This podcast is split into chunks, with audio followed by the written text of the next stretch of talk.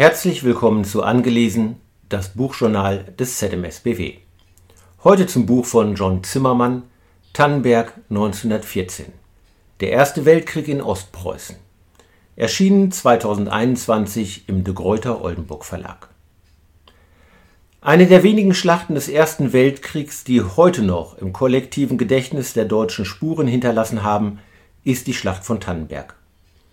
Sie wurde wenige Wochen nach Kriegsbeginn im August 1914 in Ostpreußen, der nordöstlichen Grenzprovinz des Deutschen Reiches, zum russischen Zarenreich hin geschlagen. Der von deutscher Seite als vernichtend und befreiend gefeierte Sieg brachte vor allem dem Oberbefehlshaber der 8. Armee, Paul von Hindenburg, große Popularität ein. 23 Ehrenbürgerschaften im Deutschen Reich und einige Jahre nach Kriegsende gar das höchste Staatsamt in der Republik waren die Folge. Bis heute ist sein Name im öffentlichen Raum präsent. Tannenberg sei, so schreibt John Zimmermann, der Geburtsort dieser zunehmend ins Mythische abdriftenden Verehrung für Hindenburg. Diese über viele Jahrzehnte verfestigten Mythen gilt es zu betrachten. Zwei Fragen beantwortet der Autor dazu in seinem Buch. Erstens, hatte die Führung der 8. Armee nach den ersten Kämpfen im Grenzraum tatsächlich den allgemeinen Rückzug hinter die Weichsel und damit die Aufgabe der Provinz eingeleitet. Hatten Hindenburg und Ludendorff, die daraufhin die Armeeführung ersetzten, nicht nur den Rückzug abgewendet, sondern von vornherein und planmäßig die Tannenberg-Schlacht als klassische Umfassungsschlacht gegen eine der in Ostpreußen eingedrungenen russischen Armeen herbeigeführt? Der Sieg von Tannenberg wäre demnach dem genialen Feldherrenduo Hindenburg-Ludendorff zu verdanken. Zahlreiche Karten, Grafiken und Bilder veranschaulichen den Verlauf der Schlacht. Gegliedert ist das Buch im Wesentlichen nach den Abläufen der Ereignisse im Sommer und Herbst 1914 in Ostpreußen. Zunächst geht der Autor auf die Vorbereitungen und den Aufmarsch auf beiden Seiten ein. Dann stellt er den Kampf im Norden der Provinz das heißt gegen die von Osten anrückende russische Erste Armee dar. Anschließend wird der Kampf im Süden der Provinz, also gegen die von dort aus den polnischen Gebieten des Zarenreiches heranmarschierende Zweite Armee beschrieben. Dieser kulminiert in der Schlacht von Tannenberg. Anschließend beschreibt der Autor die abermalige Hinwendung nach Norden gegen die erste russische Armee, die in der Schlacht an den Masurischen Seen abgewiesen wird zu diesem letzten Teil gehört auch eine Betrachtung des Herbstfeldzuges weiter im Süden, im Raum nördlich von Krakau, angelehnt an die Front des Bundesgenossen Österreich-Ungarn. Damit weitet der Autor unseren Blick auf die gesamte deutsche Ostfront zwischen Ostsee und Galizien, dem heutigen südostwärtigen Polen und der Westukraine. Zweitens wie hatten nun die Kriegsgegner ihre militärischen Operationen geplant? Der Schlacht von Tannenberg ging der Auf- und Vormarsch beider Heere voraus. Deutsche und Russen gingen dabei von operativen Planungen aus, die im Falle des Zarenreichs allerdings in besonderem Maße durch politische Vorgaben beeinflusst waren. Dessen französischer Verbündeter drängte auf einen schnellen Aufmarsch der russischen Armee an Deutschlands Ostgrenze. Der Grund die Masse der deutschen Militärmacht marschierte gemäß dem Schlieffenplan scheinbar übermächtig durch Belgien und Nordfrankreich. Träte die russische Armee sehr rasch und stark im Osten an, wären die Deutschen gezwungen, Kräfte von ihrer Westfront abzuziehen. Damit könnten die Franzosen entlastet werden. Entgegen ihrer früheren Planungen griff die russische Armee deshalb wesentlich früher die exponierte Provinz Ostpreußen an der Kräfteansatz blieb aber unverändert. Die von Osten zuerst vorgehende erste Armee sollte die deutschen Truppen binden, damit später die zweite Armee von Süden deren Rückzugsweg abschneiden konnte. Der deutsche Plan wiederum war von der gesamtstrategischen Lage bestimmt. Sieben Achtel des deutschen Heeres standen für den Angriff im Westen gegen Frankreich zur Verfügung. Nur ein geringer Teil war als defensiver Schutz der Ostgrenze vorgesehen. Nach dem angestrebten raschen Sieg im Westen sollte sich das gesamte Heer gegen Osten wenden, um den österreichisch-ungarischen Bündnispartner zu unterstützen und die russische Armee zu zerschlagen. Sowohl der russische als auch der deutsche Kriegsplan erwiesen sich bereits nach wenigen Tagen als Makulatur. Das frühe Aufmarschieren ihrer Armeen brachte für die russische Seite erhebliche logistische Probleme mit sich, was sich noch als mitentscheidend für die folgenden Ereignisse erweisen sollte. Das frühe und starke Auftreten der russischen Armee zwang wiederum die deutsche Seite früher als geplant dazu, Kräfte vom Westen abzuziehen. Dass letzteres mitentscheidend war für das Scheitern des Westfeldzuges, muss jedoch angezweifelt werden. An der Ostfront war das Kräfteverhältnis ungleich. Der ersten und zweiten Armee des Zarenreiches stellte Deutschland nur seine achte Armee entgegen. Gegenüber den etwa 530.000 russischen Soldaten hatte das Deutsche Reich lediglich etwas weniger als 200.000 Mann zur Verfügung. Sehr bald erwies sich jedoch, dass die deutsche Seite über einen erheblichen Vorteil verfügte. Sie war über Stärke, Position und Absichten des Gegners wesentlich besser informiert, als das bei der russischen Seite der Fall war. Sowohl die kavalleristische als auch die Luftaufklärung betrieb sie viel intensiver und konsequenter.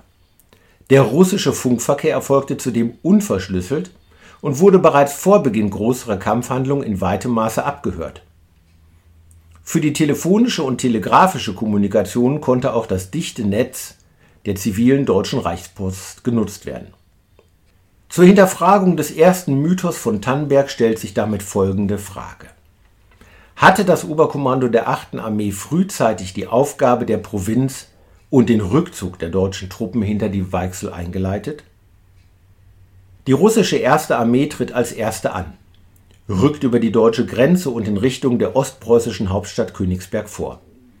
Sie geht dabei langsam und zögernd vor. Im Grenzbereich kommt es zu einem ersten Gefecht. Einige Kilometer weiter zurück im Landesinneren gibt es ein zweites, größeres Aufeinandertreffen, die Schlacht bei Gumbinnen. Hier zeigt sich bereits, dass trotz Informationsvorsprung und einer im Gegensatz zum russischen Gegner straffen Operationsführung die deutsche Seite keinesfalls reibungslos arbeitete. Einzelne Korpskommandeure lösen das Gefecht eigenmächtig zu früh aus. Die deutschen Truppenteile sind noch nicht gänzlich versammelt. Auch treten die russischen Kräfte nicht vollständig auf, sie werden im Laufe des Kampfes allerdings immer stärker und drohen, die deutsche Front zu umfassen. Die deutschen Verbände erleiden erste Verluste, Darüber hinaus beobachtet die deutsche Aufklärung jetzt das Heranrücken der zweiten russischen Armee von Süden her. Die Führung der achten Armee schätzt die Situation als zu bedrohlich ein, bricht den Kampf ab und befiehlt den Rückzug. Dieser Rückzugsbefehl ist seither Gegenstand unterschiedlicher Interpretationen. Kann er so verstanden werden, dass die Armeeführung den vollständigen Rückzug hinter die Weichsel und damit die Aufgabe der Provinz beschlossen hat? Viele Offiziere der 8. Armee stellten es im Nachhinein so dar und kritisierten die Entscheidung. Für sie war der Kampf bei Gumbin keine Niederlage.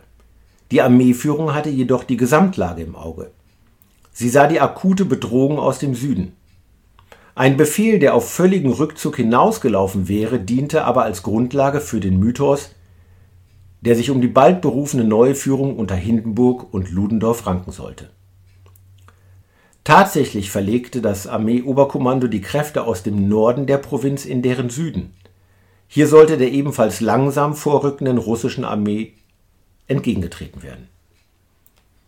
Als das neue Führungsduo Hindenburg und Ludendorff das Kommando übernimmt, muss es jedenfalls keine neuen Befehle erteilen. Die 8. Armee verlegt bereits in die Stellungen, von denen aus kurz darauf die Schlacht bei Tannenberg geführt werden wird. Zur Hinterfragung des zweiten Mythos stellt sich die Frage, machten Hindenburg und Ludendorff den Rückzugsbefehl rückgängig und planten sie den Kampf gegen die zweite Armee von vornherein als vernichtende Umfassungsschlacht? Die neue Armeeführung ergänzt die bestehenden Befehle lediglich um einige genauere Anordnungen. So sollten die Sicherungskräfte im Norden die russische erste Armee vor Königsberg hinhalten die übrigen Kräfte sollten im Schwerpunkt gegen die feindliche zweite Armee zusammengefasst werden. Sie sollten jedoch auf ein etwaiges Einschwenken der ersten Armee nach Süden vorbereitet sein.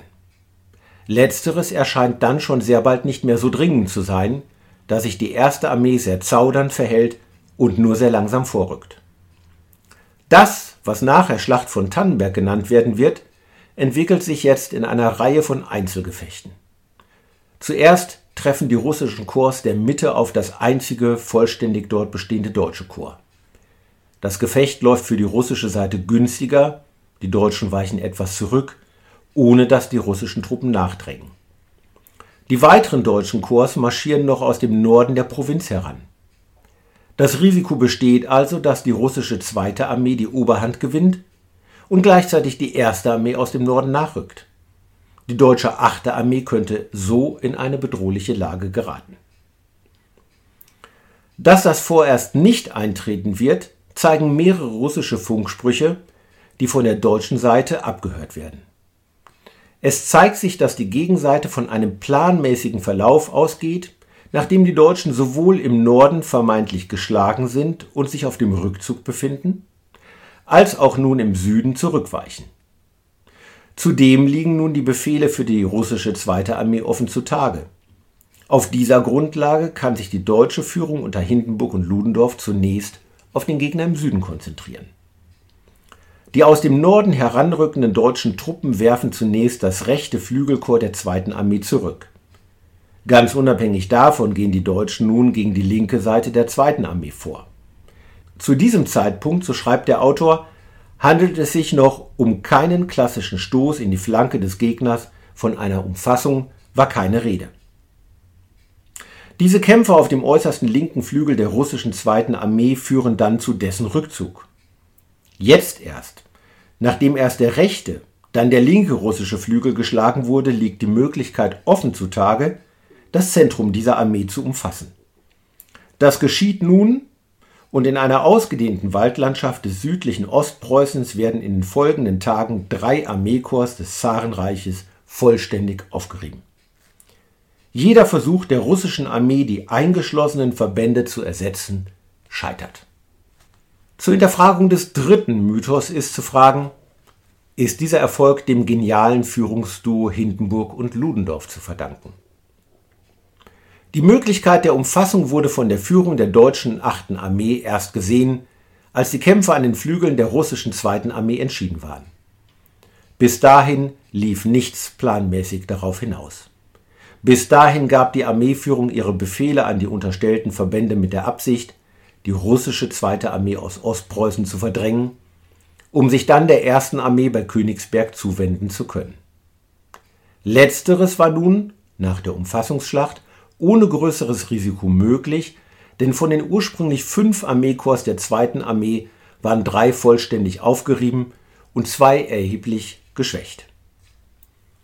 Die deutschen Verbände handelten zwar auf der Grundlage der Befehle, die vom Armeeoberkommando kamen, aber dort war neben Hindenburg als Oberbefehlshaber und Ludendorff als seinem Stabschef ein ganzer Führungsstab versammelt, der die Entscheidungen und Befehle insgesamt entwickelte. Die Truppenführer vor Ort, vor allem die kommandierenden Generale der deutschen Armeekorps, waren in diesem Rahmen durchaus eigenständig und handelten zuweilen auch eigenmächtig. Nicht nur, weil es auch auf deutscher Seite um die Kommunikation nicht immer zum Besten bestellt war. Der deutschen Seite aber spielte der Feind selber in entscheidender Weise in die Hände. Seine Pläne lagen den Deutschen insbesondere aufgrund der Funkaufklärungsergebnisse weitgehend offen, zudem trat er ausgesprochen vorsichtig und zögernd auf. Das wiederum war nicht zuletzt darauf zurückzuführen, dass die Versorgung der russischen Truppen nur mangelhaft war und aus dem besetzten Gebiet auch kaum ergänzt werden konnte. Die russischen Truppen waren schon durch die weiteren Anmarschwege noch zusätzlich erschöpft. Beide Armeen unterstanden zudem einem gemeinsamen Frontkommando, das die Lage kaum kannte und zu einer koordinierten Führung offenbar nicht in der Lage war.